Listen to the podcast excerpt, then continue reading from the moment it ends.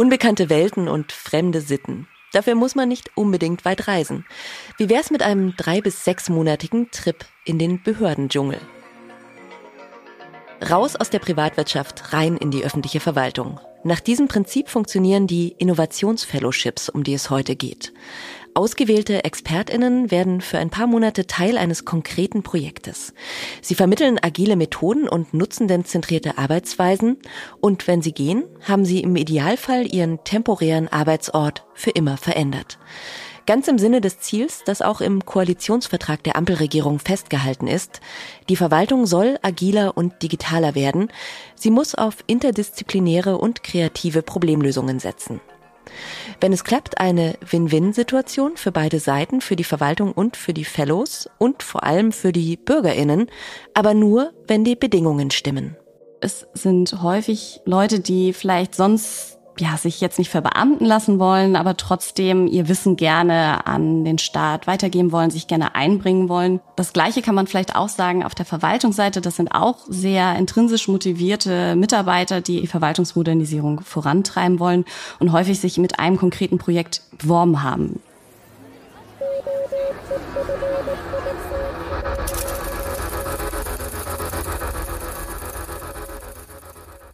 Herzlich willkommen zu einer neuen Folge des ÖFIT Podcasts Restart Digital, eine Produktion des Fraunhofer Instituts für offene Kommunikationssysteme. Wir schauen uns heute an, wie Innovationsfellowships funktionieren und was sie zum Funktionieren brauchen in der Planung und der Durchführung. Mein Name ist Franziska Walser und ich freue mich über meine beiden Co-Hosts.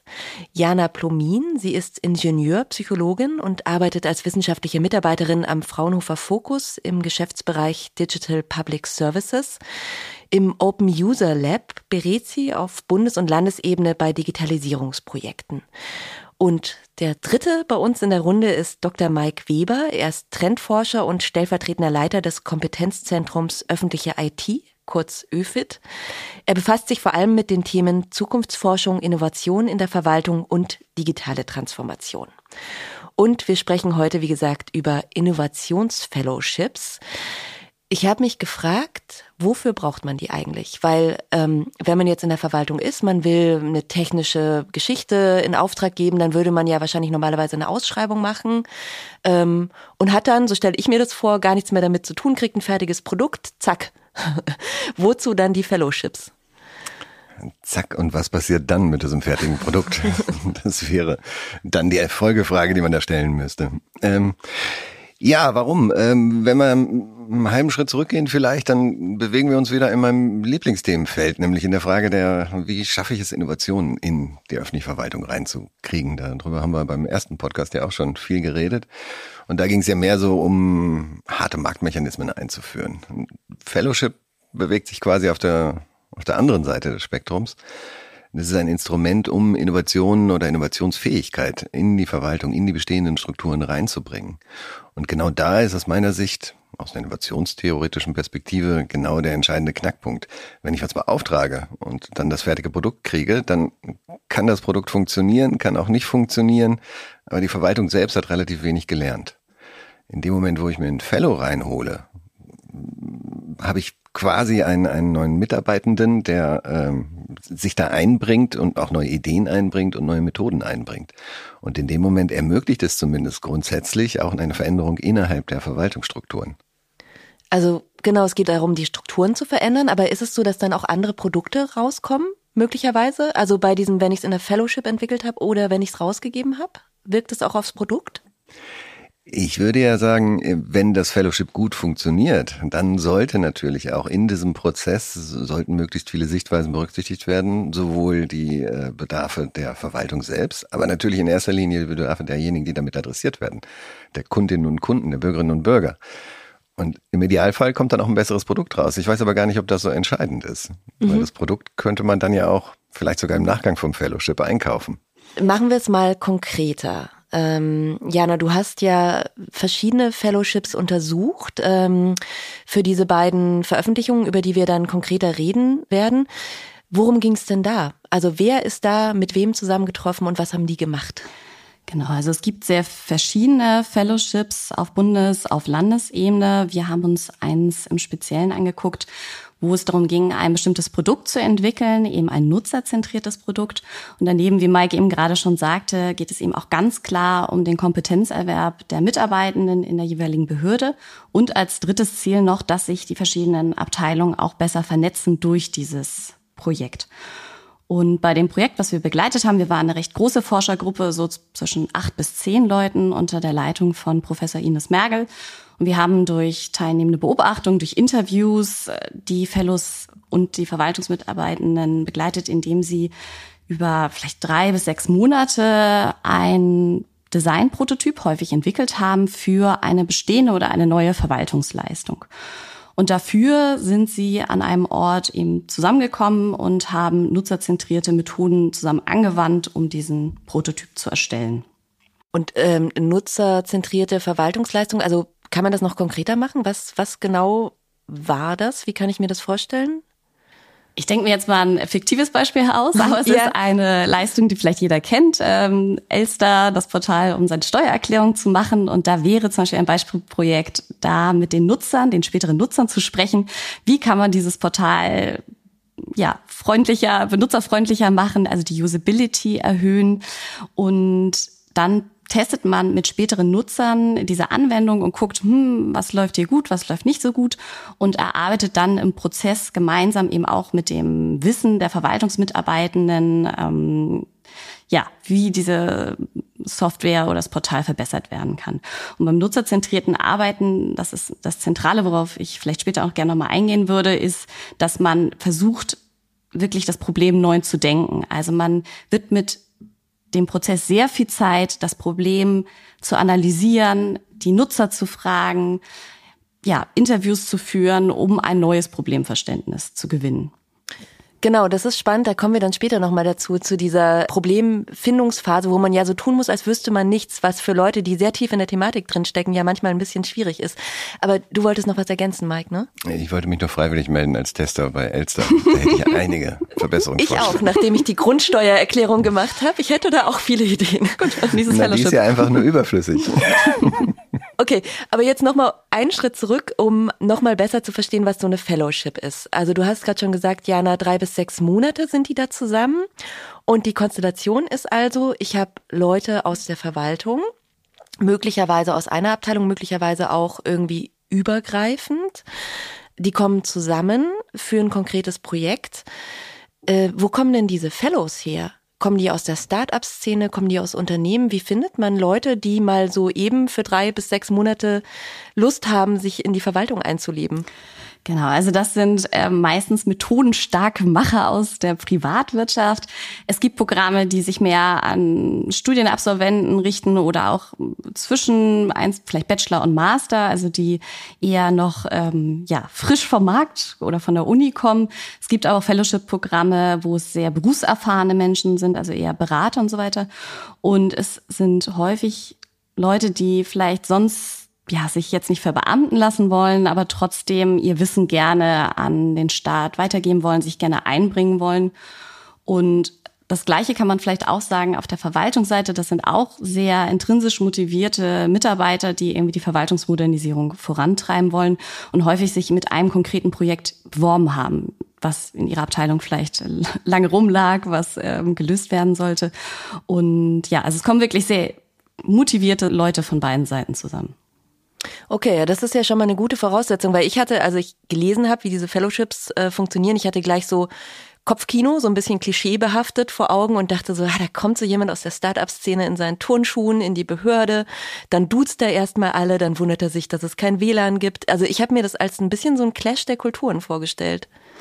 Definitiv. Ähm, das Programm oder die Fellowship-Programme sind aber sehr darauf ausgelegt, es nicht so schwarz-weiß zu sehen.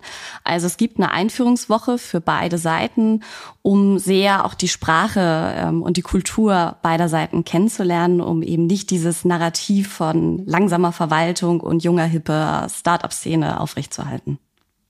Mhm. Das funktioniert? ja, äh, wir gehen ja gleich, glaube ich, noch auf die Herausforderungen ein. Ähm, teils. Sie arbeiten dran. Aber so wie ich das verstehe, äh, Mike, ist ja dieses Irritationsmoment ist ja Teil des Plans. Also das ist ja, Irritation ist ja oft das, wo dann eben neues, neues Denken entsteht und neue Wege. Genau so würde ich das auch sagen, ja. Ähm, das ist so ein bisschen die Dialektik des ganzen Programms und der ganzen Idee. Einerseits versucht man zu irritieren, andererseits handelt man sich einen Stall voll Probleme damit ein, dass man zu viel irritiert. Und da den Mittelweg zu finden, ich glaube, genau darauf zielt, äh, zielen auch die Publikationen, da Lösungsmöglichkeiten aufzuzeigen. Und warum ist es speziell für die Verwaltung so wichtig? Ähm, also eben diese, weiß ich nicht, Frischzellenkur ist so ein bisschen fies, aber in anderen Unternehmen, da gibt es ja eine natürliche Fluktuation. Ne? Da kommen Leute von anderen Unternehmen, die gehen wieder. Und ist es so, dass in der Verwaltung einfach das personell eine große Konstanz gibt und dass das deswegen so wichtig ist, dass da neue Leute reinkommen? Es gibt ganz viele Faktoren. Eine, einer der bösen Erkenntnisse der Organisationstheorie ist ja, dass äh, eine Organisation, wenn sie einmal groß genug ist, völlig autark agieren kann, ohne irgendwelche Kunden oder sonstige Personen berücksichtigen zu müssen. Also sprich, äh, wenn man so etwas einfach laufen lässt, dann genügt sich so eine Organisation selbst. Wenn das ein Unternehmen macht oder eine NGO macht, dann kommt es in Schwierigkeiten rein. Weil die geht pleite ja, letztlich ja. geht sie pleite oder findet keine Engagierten mehr oder äh, was auch immer. Bei der Verwaltung ist das ein bisschen schwieriger. Also bei Verwaltung, äh, die bleibt, egal was sie für, Entschuldigung, Mist anstellt. Ähm, also dementsprechend sind damit dann auch wieder ganz andere äh, Mechanismen innerhalb der Verwaltung verbunden. Also sprich, die, das oberste Primat einer Verwaltung ist, keine Fehler zu machen. Es geht gar nicht so sehr darum, Lösungen zu generieren, sondern bei der Lösungsgenerierung möglichst wenig Fehler zu machen, damit der Rechnungshof nicht hinterherkommt und sagt, ihr habt da Geld verschwendet oder sonst irgendwas oder politische Skandale ausgelöst werden. Also dieses ähm, Problem der Fehlervermeidung zieht sich so ein bisschen durch die Strukturen durch, die dann wieder mit hierarchischen Strukturen verbunden sind. Und das alles führt so ein bisschen dazu, dass man eine sehr starke strukturelle Einbettung hat, die jetzt nicht in erster Linie innovationsfreundlich ist. Hm. Habe ich das vorsichtig formuliert, ja. genug formuliert? Ja, ja. Es, aber es ist ja auch, also es gibt ja auch, äh, vielleicht kannst du noch mal was dazu sagen, Jana. Es gibt ja sehr verwaltungsspezifische Herausforderungen. Also du hast jetzt gerade Fehlerkultur gesagt, Mike. Das ist ja was, was man so allgemein sich wünscht heutzutage, aber bei der Elster-Erklärung natürlich wieder nicht so sehr. Ne? Ähm, also Jana, kannst du noch mal was sagen zu den speziellen verwaltungsspezifischen Herausforderungen, Stichwort Rechtssicherheit zum Beispiel auch? Mhm. Ja, sehr gerne. Ja, wie Mike schon gerade meinte, das Verwaltungshandeln ist streng an formale Regeln gebunden. Die Verwaltung muss sich natürlich als Rechtsstaat irgendwie an das Gesetz binden, um Rechtssicherheit und die Gleichbehandlung aller Bürgerinnen gewährleisten zu können. Und in einem Fellowship wird eben manchmal zum Beispiel so ein Prototyp entwickelt. Das ist eine, im Entwicklungsprozess ein erster Aufschlag für die Lösung, also noch nicht das endgültige Ergebnis. Und das wird dann immer wieder mit den Nutzenden getestet und deren Feedback wird eingearbeitet. Das ist ein ganz zentraler Bestandteil von nutzerzentriertem Arbeiten. Und da empfanden die Verwaltungsmitarbeiten eine Spannung, weil natürlich dieser Prototyp noch nicht die Rechtssicherheit erfüllt hat. Und da war es sehr schwierig, dieser Aushandlungsprozess zu kommunizieren, dass der Prototyp ähm, dass gerade zu diesem Zeitpunkt eine bewusst eingesetzte Fehlerakzeptanz ähm, ja neue Möglichkeiten aufzeigen kann und ähm, diese Spannung aufrechterhalten werden muss und ausgehalten werden muss. Und da war das Commitment der Führungskraft eben auch sehr entscheidend, wie weit die das mitgetragen hat, dass die Verwaltungsmitarbeiter einfach sowas ausprobieren konnten, dass sie Fehler machen durften ähm, genau, und nicht eben auch immer gleich Ergebnisse liefern müssen, sondern dass sie auch ein Zwischenergebnis haben, das noch nicht repräsentativ ist. Mhm. Ja, das ist dann, das ist dann richtiges Umlernen.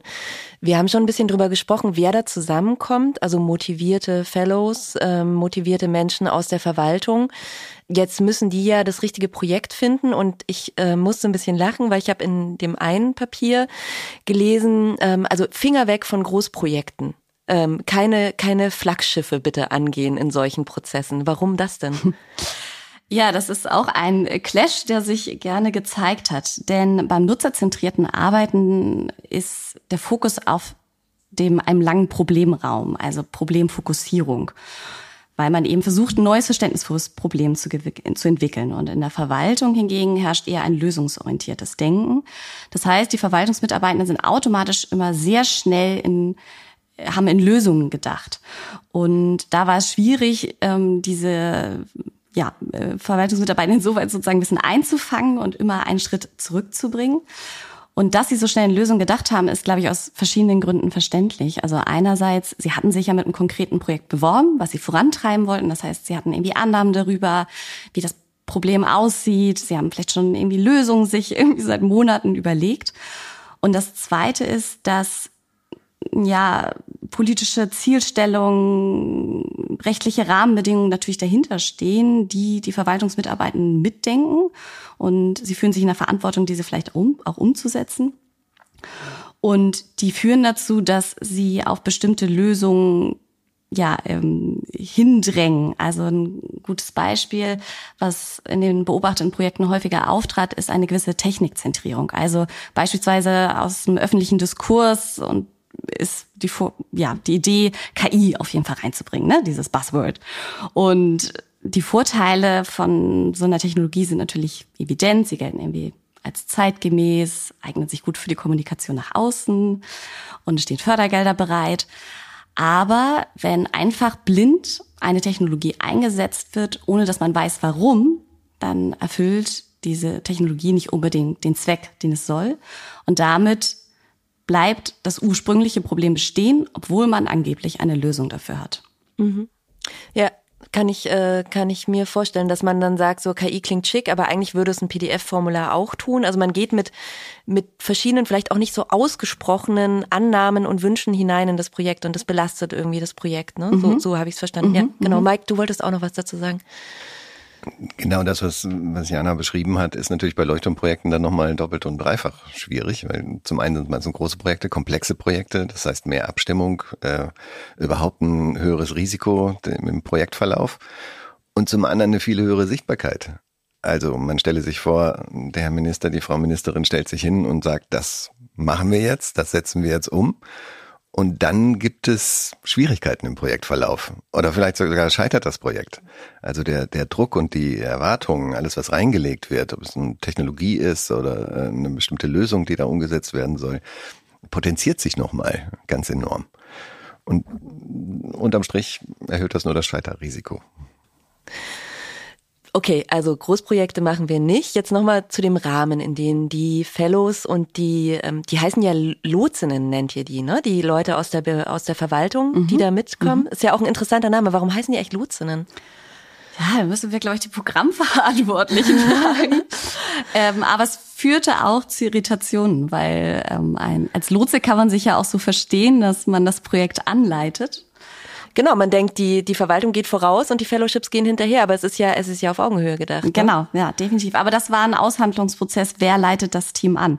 Also beide Seiten haben sich als richtungsgebend empfunden. Die Fellows, weil sie eben die Treiber der neuen Methoden waren, weil sie sehr hohen Zeitaufwand in dieses Projekt gesteckt haben und natürlich die Verwaltung auch, weil sie äh, ja die Fachexperten in den verwaltungsinternen Strukturen sind und weil sie sich als äh, Projektauftraggeber eben für das Projekt beworben haben. Und teilweise muss man sagen, auch die Fellows so ein bisschen als eine zusätzliche Arbeitskraft gesehen haben, aber das war wirklich nur in manchen Fällen so. Mhm. Ich habe mir das Lotsen ja so zusammengereimt, dass es die Lotsen in die Verwaltung hinein sind, die das Projekt in mhm. der Verwaltung führen und leiten. Ich hoffe, das ist das Verständnis, weil sonst, wenn es auf das Projekt selbst bezogen ist, wird es schwierig. Ja. Und genau, also zusätzliche Arbeitskraft wäre das Stichwort. Also wie ist denn so die Konstellation? Also die haben drei bis sechs Monate, die sollen was entwickeln. So, die kommen ihren ersten Tag zusammen. Ähm, ist es dann so, dass die sich drei bis sechs Monate in irgendeinen Coworking Space absetzen und nur das machen? Oder wie läuft das? Weil, weil die Verwaltung muss ja weiter noch am Laufen gehalten werden. Ne? Das ist ja oft so schwer bei den Projekten, dass man sich dann, dass man da, da überhaupt diesen Raum dafür schafft. Ja, das ist ein Ungleichgewicht definitiv, was vorherrschte. Also die Fellows wurden haben dafür wirklich einen hohen Arbeitsstundeneinsatz gebracht, weil sie aber auch wirklich nur für das Projekt zusammengekommen sind, beispielsweise an eben einem Coworking Space. Und die Verwaltungsmitarbeitenden, da fand eben keine Freistellung oder Vertretung häufig statt. Das heißt, sie konnten nur stundenweise dazukommen und mussten wegen anderen Dringlichkeiten auch manchmal Termine absagen, was als Enttäuschung oder auch mangelnde Wertschätzung empfunden wurde. Und ja, das lag natürlich einfach nur an den strukturellen Bedingungen und die Verwaltungsmitarbeitenden haben das kompensiert, weil sie eben wirklich sehr motiviert waren durch Überstunden. Aber das ist natürlich nicht der Weg.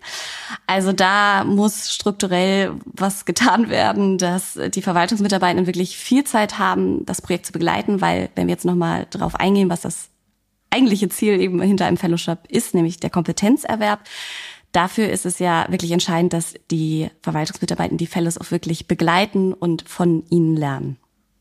Hm. Und sich darauf einlassen können auch, ne? Da muss man, mhm. kann man ja nicht in so einem Vollstress sein, wenn man sich komplett neue Methoden und Arbeitsweisen da drauf schaffen will. Ja, definitiv. Wobei man natürlich auf der anderen Seite, äh, also ich versuche mir das gerade vorzustellen innerhalb der Verwaltung. Da gibt es dann äh, die Lotsen, die freigestellt werden für ähm, bestimmte Projektarbeiten und die anderen dann, die ihre Arbeit mit übernehmen müssen.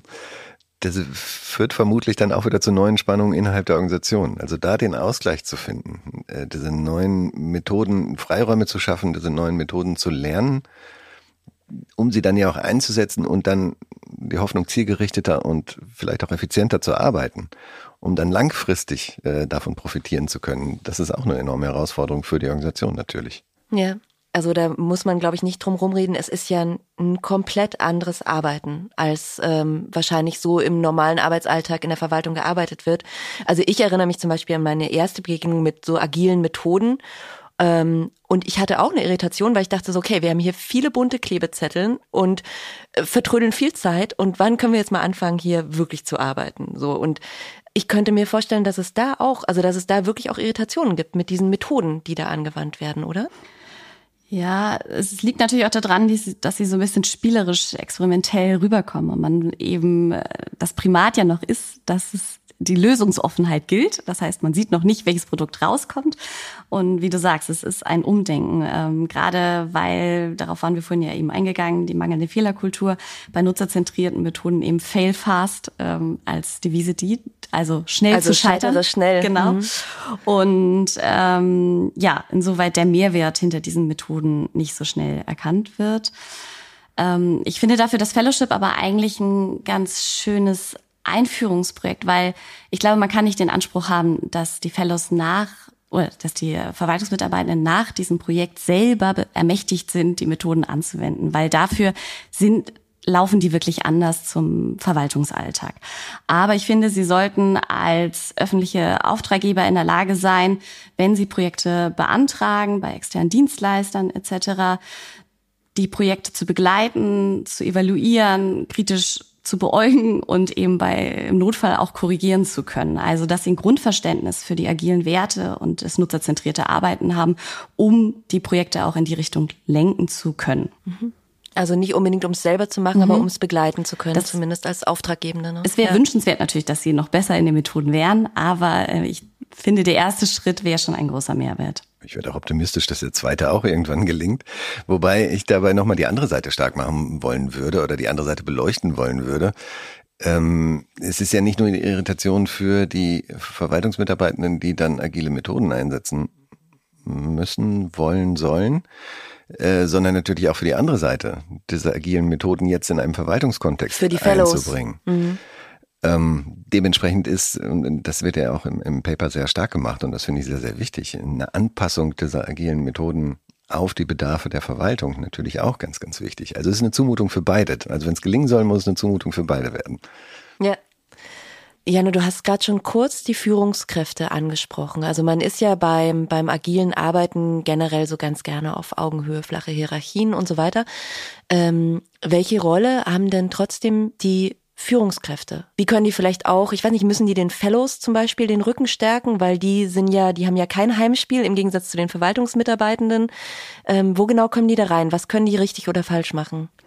Ich glaube, die beeinflussen ähm, ja auf jeglichen Ebenen das Projekt. Ähm, also Rückendeckung den Fellows zu geben, ist natürlich entscheidend, weil die irgendwie so als, ja, teilweise auch Fremdkörper, sage ich mal so überspitzt, in die Organisation kommen. Andererseits auch äh, Rückendeckung den Verwaltungsmitarbeitenden gegenüber, weil die eben freigestellt werden müssen, weil diese ähm, ja ermutigt werden müssen, auch Fehler zu machen.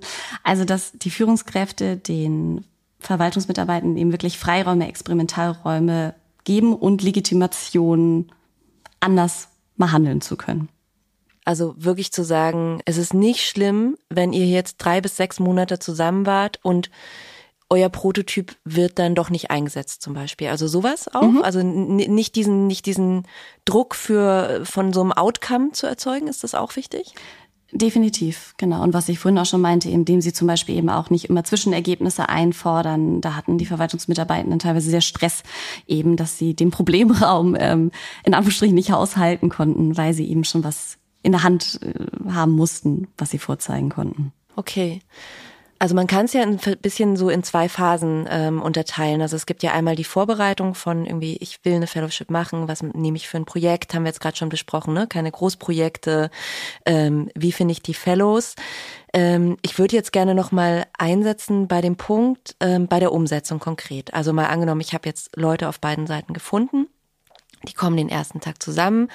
Ähm, beide haben genügend Zeit zur Verfügung gestellt bekommen, auch die Verwaltungsmitarbeitenden von ihren Führungskräften.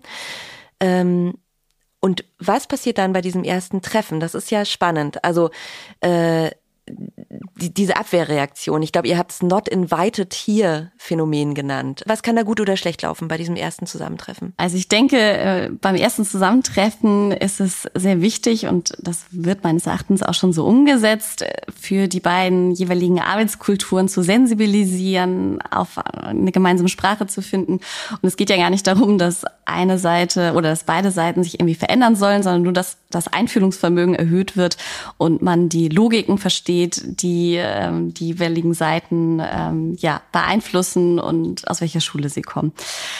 Es gibt ähm, diesen Begriff Not Invented Here Syndrom. Ähm, das haben wir auch in unserer Publikation aufgeführt. Das bedeutet, dass wenn Fellows in eine neue Organisation kommen, sie gerne äh, ja, weil sie neue Methoden, fremde Ansätze reinbringen, als Fremdkörper wahrgenommen werden.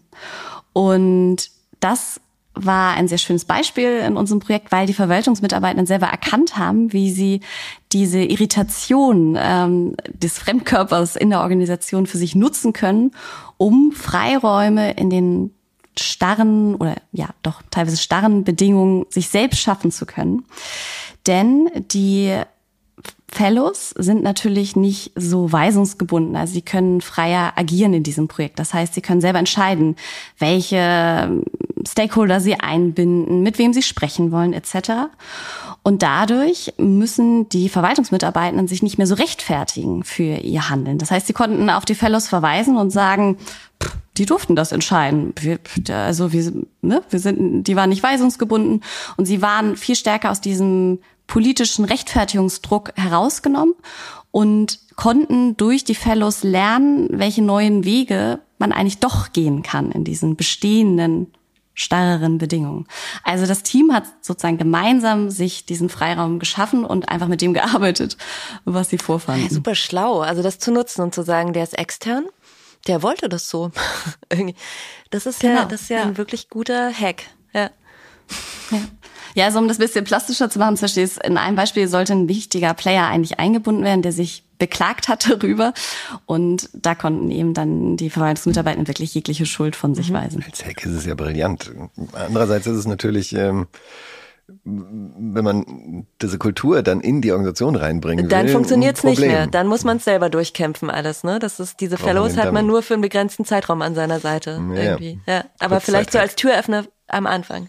Und dann gibt's ja, das ist ja typisch fürs agile Arbeiten, gibt's ja diese Explorationsphase, also wo man einfach mal wirklich ganz unvoreingenommen, wir hatten ja auch hier schon einen Podcast über die grüne Wiese, also wirklich guckt, so ich, ich weiß, dass ich nichts weiß, was haben wir denn hier?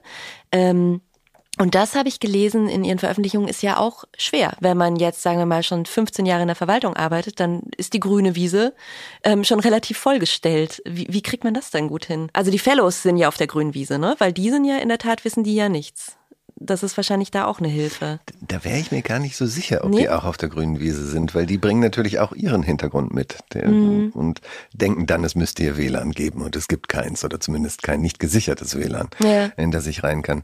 Also ich glaube, die, die Voraussetzungen, so ein bisschen auf die grüne Wiese zu kommen, haben beide. Ähm, es gibt ja so ein paar äh, Methoden, wie man versuchen kann, da, da das Denken zu öffnen. Wir haben einen eigenen Foresight-Prozess, da hatten wir so, so Fantasiereisen zum Beispiel, um komplett aus dem Alltagsleben rausgelöst zu werden. Ähm, diese Methoden kann man einsetzen, das ist vielleicht eine, ein wichtiger Punkt. Aber der zweite Punkt, über den wir auch schon geredet haben, sind natürlich wieder Ressourcen. Mhm. Also wenn ich die ganze Zeit darüber nachdenke, was ich jetzt alles eigentlich noch äh, schreiben müsste, wem ich alles noch berichten Genau, ich bin müsste. so in meinem Arbeitsalltag total gefangen sozusagen, kann ich mich natürlich schlecht frei auf die grüne Wiese stellen. Ne? Dann habe ich keine Chance, genau. Mhm. mhm. Aber das stimmt, Franziska, wo du eben den Punkt meintest, vielleicht kann man sagen, auf die wirklich inhaltliche Arbeit, auf das Verwaltungs Projekt bezogen. Da waren die Fellows vielleicht einfach zwangsläufig, weil sie sozusagen Unwissenden häufig ja im Verwaltungskontext waren, waren sie sozusagen gezwungener, ohne Annahmen reinzugehen und die Verwaltungsmitarbeiter hatten es insoweit schwerer, weil sie natürlich schon ja viel mehr Fachexperten waren. Und da war es definitiv schwierig, dass äh, denn also je länger das Fachwissen der Verwaltungsmitarbeitenden ignoriert wurde, umso länger erschien ihnen natürlich auch der Problemraum und je häufiger ihre Annahmen ähm, ja sich dann vielleicht doch bestätigt haben, umso sinnloser erschien ihnen auch dieser lange Prozess der Problemanalyse. Und deswegen ja. habt ihr ja dann auch vorgeschlagen, ähm, also es ist ein bisschen kompliziert zu erklären, aber ähm, es gibt dieses Double Diamond äh, Modell und man in diesem Diamanten ist sozusagen die erste Phase ist diese Problemanalyse und so wie ich das verstanden habe, habt ihr vorgeschlagen, dass man in diesen Diamanten sozusagen der Problemanalyse ähm, den ein bisschen größer macht, indem dann wirklich auch das Verwaltungswissen abgerufen wird. Also dass man in gewisser Weise die agilen Methoden ein Stück weit anpasst. So habe ich es verstanden, mhm. oder?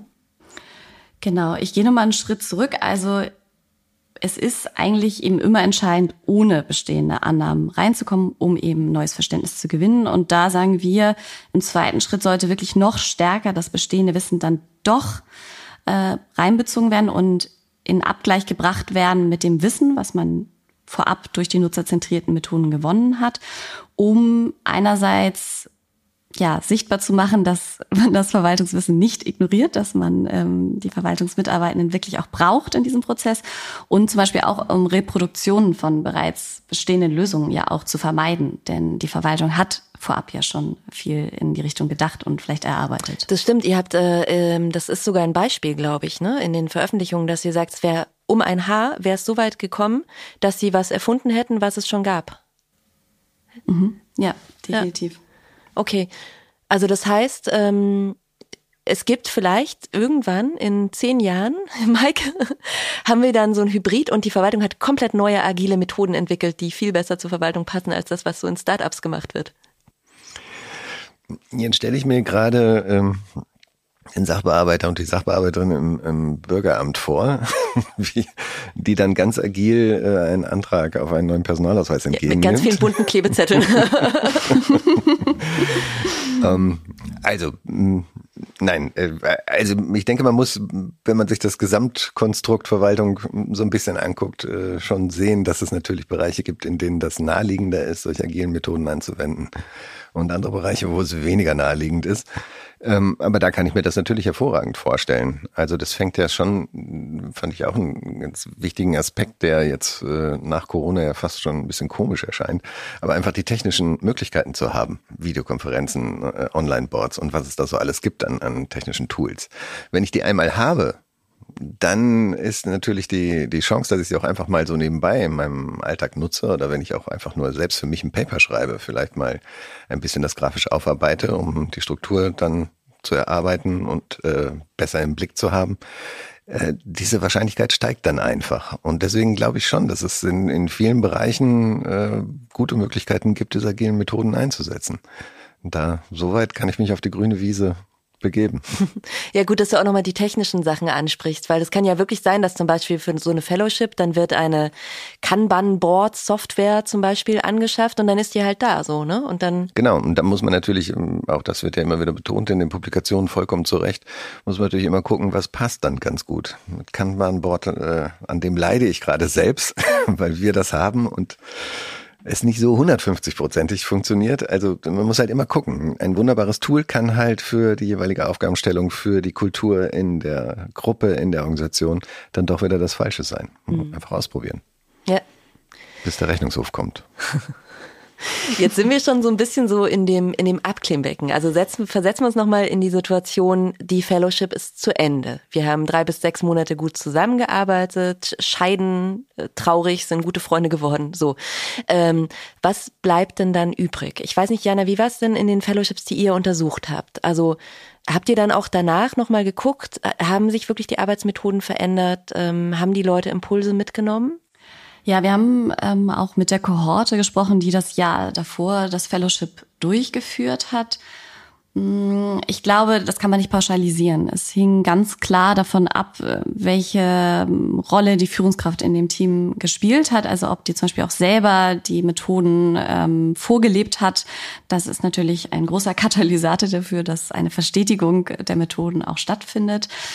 Es hing davon ab, ob, eine, ob es eine übergeordnete Strategie gab, also eben ob ähm, langfristig darüber nachgedacht wird, welche personellen Ressourcen dafür eingesetzt werden, wie die technische Ausstattung weitergeht, ob zum Beispiel auch die, was Mike eben auch meinte, die technischen Tools, die angeschafft wurden, danach auch weiter noch verfügbar waren. Und wenn man es ganz konkret runterbricht, zum Beispiel, es wurde ja eben auch ein Produkt entwickelt, das in die bestehende Entwicklungsumgebung in der Verwaltung integriert werden konnte, weil ähm, häufig wurden zum Beispiel in unseren Projekten Open Source äh, Software verwendet und das war mit einem erheblichen Mehraufwand verbunden, die in die bestehende ähm, verwaltungsinterne Entwicklungsumgebung zu übertragen. Das heißt, es wurden wieder externe Dienstleister mussten beauftragt werden.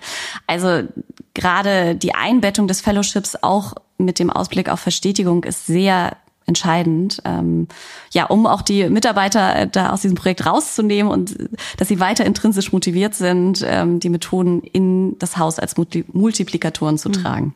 Was meinst du, Mike? Was wären denn so Erfolgsfaktoren, die du dir vorstellen könntest? Also wie kann so eine Fellowship wirklich zu einem zu einem Wandel führen? Klar, erstes Erfolgskriterium ist natürlich, äh, hat er das Projekt Erfolg, aber wie schon gesagt, äh, wie auch Jana schon gesagt hat, das ist vielleicht gar nicht so im Zentrum. Ähm, sondern letztlich glaube ich, wenn diese Irritation, um zu dem Begriff nochmal wieder zurückzukommen, wenn diese Irritation so nachhaltig war, dass ich anfange darüber nachzudenken, könnte ich jetzt auch das Tool einsetzen? Könnte ich jetzt auch den Kollegen XY aus Abteilung Z im Nachbarhaus fragen? Ähm, in dem Moment, wo ich mein eigenes Handeln reflektiere, aus der Erfahrung aus der positiven Erfahrung, die ich da gesammelt habe in diesem Fellowship. In dem Moment setzt es sich, glaube ich, mittelfristig, langfristig äh, durch, weil ich meine, die organisationalen Barrieren gibt es natürlich weiterhin, die, die, mhm. bleiben natürlich bestehen. Das Wichtigste scheint mir vielleicht sogar, vielleicht ist der allerwichtigste Aspekt, äh, Jan hat es ganz am Anfang gesagt, da kommen motivierte Menschen zusammen, von beiden Seiten. Und wenn diese motivierten Menschen ein positives Erlebnis hatten in dieser Zusammenarbeit, in diesem Fellowship, und sich dieses positive Erlebnis verstärkt, dann haben wir, glaube ich, eine ganz gute Chance, dass sie, diese Innovatoren, die es ja immer schon gibt innerhalb der Verwaltung, dass die auch ihren Job weiter bis in die Überstunden hinein machen. Hm. Ja, vielleicht auch so ein Netzwerkgedanke, ne? Weil du hattest ja gerade gesagt, Mike, dass es oft sehr, sehr abteilungsgebunden ist, so in der Hierarchiekette steil nach unten und wenig links rechts. Also das könnte auch so ein Nebeneffekt sein, oder? Netzwerke sind sicherlich auch extrem wichtig. Also alleine den Austausch zu haben, nicht das Gefühl zu haben, ich bin ja der Einzige, die Einzige, die der was anders machen möchte. Genau. Hm. Und natürlich auch der der äh, methodische und fachliche Austausch. Das darf man natürlich auch nicht vergessen. Man lernt ja auch immer was in diesem Austausch. Innovationsfellowships als Impulsgeber für ein agiles, nutzendenzentriertes Arbeiten in der öffentlichen Verwaltung. Das war Restart Digital, der Podcast des Kompetenzzentrums öffentliche IT. Danke Jana Plumin und Dr. Mike Weber, dass ihr mit mir gesprochen habt. Danke für das Gespräch. Vielen Dank, dass ich hier sein durfte. Vielen Dank. Und die zwei Veröffentlichungen, die ich jetzt immer am Rande erwähnt habe, die gibt's online unter öfit.de de mit ÖE geschrieben, ÖFIT.